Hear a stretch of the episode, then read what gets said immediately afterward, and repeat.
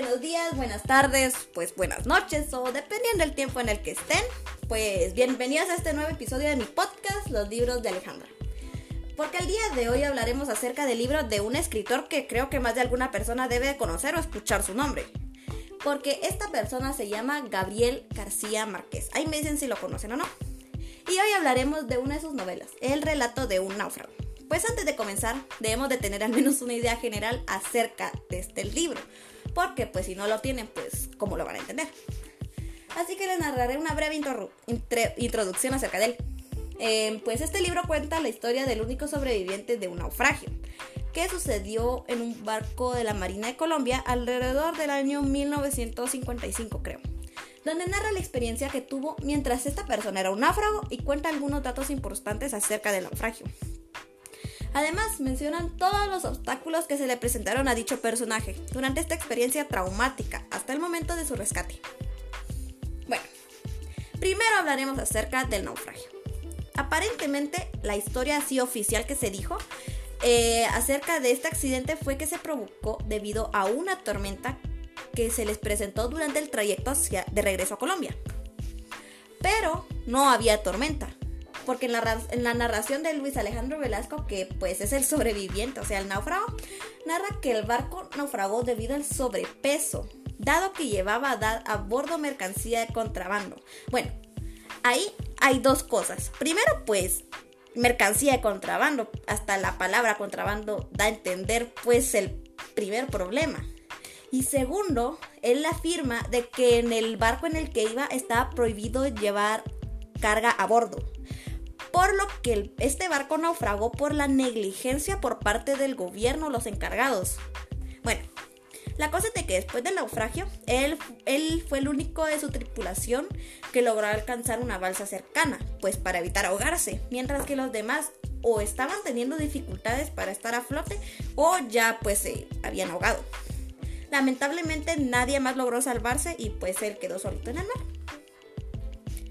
Dice que esperó su rescate durante varias horas, con la esperanza de poder salir de esa situación, pues, pero nadie llegó. Bueno, según él, pasaron aviones cerca de donde se encontraba, aunque en la lectura no me quedó tan claro si eran espejismos o de verdad eran aviones. También menciona otras situaciones que se le presentaron, como la sed debido a la falta de agua, el hambre e incluso el manejo de sus emociones, pues dado que en un abrir y cerrar de ojos todo se había vuelto de cabeza. Además, dijo que hubo un tiempo donde incluso tuvo un amigo imaginario, pues que yo supongo que eran efectos de demasiado tiempo en el mar y la falta de alimento. También dice que se enfrentó a varios peligros, como la aparición de los tiburones a las 5 de la tarde, ya que según él, esas criaturas son muy, muy puntuales.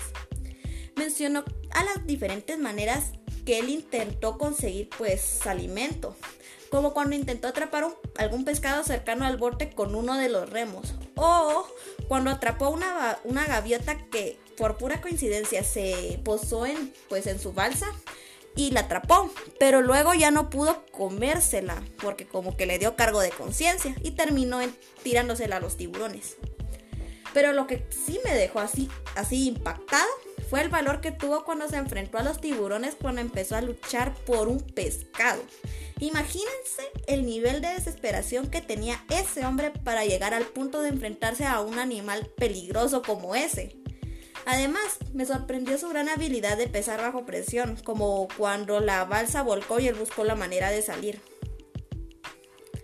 Em, también me sorprendió que él aún tuviera fuerzas para poder nadar luego de lo que pasó, porque así yo yo si no hubiera logrado eso, porque en primer lugar no soy una persona así que esté en buen estado físico, que digamos.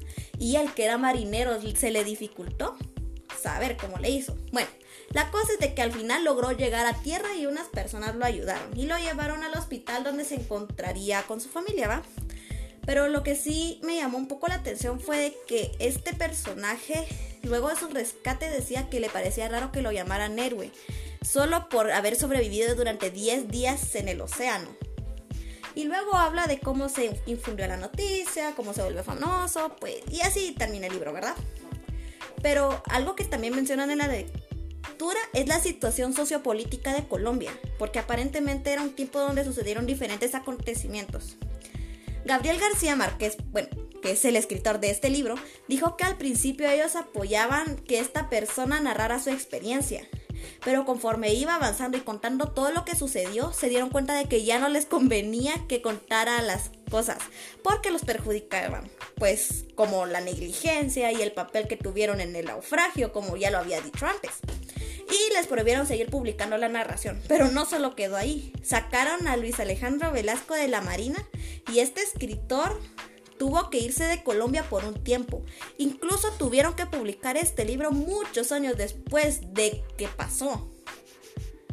Aunque personalmente es un libro muy interesante ya que se narra la historia difícil de creer de que le sucedió a una persona y cuenta todos los peligros a los que tuvo que enfrentarse, incluyendo su propia salud mental.